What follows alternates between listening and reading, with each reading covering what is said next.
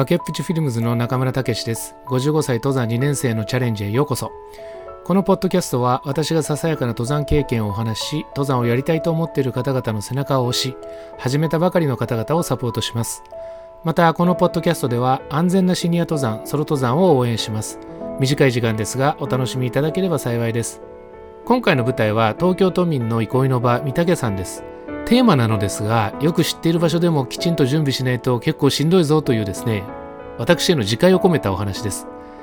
御嶽山は東京都民にとっては高尾山同様子供の頃から遠足やハイキングなどで行き慣れた場所の一つなんではないかなと思います。JR 青梅線から路線バスそこからケーブルカーで山頂近くまで登ることができ山道では休憩所や茶店がたくさんあり老若男女問わず愛されている山です。春は新緑夏はレンゲショウマ。秋は紅葉を楽しめます。私も子供の頃から何度も訪れたことがあるのですが登山の対象として登ったことはなかったんですね。なので昨年の夏登ってみることにしました。まだ行ったことのないロックガーデンと日の出山に行ってみることにしました。まあ行き慣れた場所ということもあってですね3つのミスを犯してしまいました。1つはですね登山用の服装ではなかったことです。あの綿の T シャツにジーパンでした。ところが標高929メートルもある山といってもですねやっぱり東京なんですね夏はすごい暑いんですよ。で、汗でもドロドロ。しかもですね、売店がたくさんあると思っていたので、水もあんまり持っていかなかったんですが、やっぱり少し奥に入るとですね、当たり前なんですが、自動販売機があったりするわけじゃないんですよね。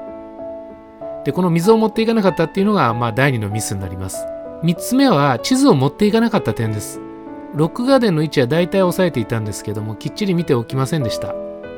ロックガーデンは渓流沿いの UFO コースなんですけども一部勾配が非常に急なコースがあるんですね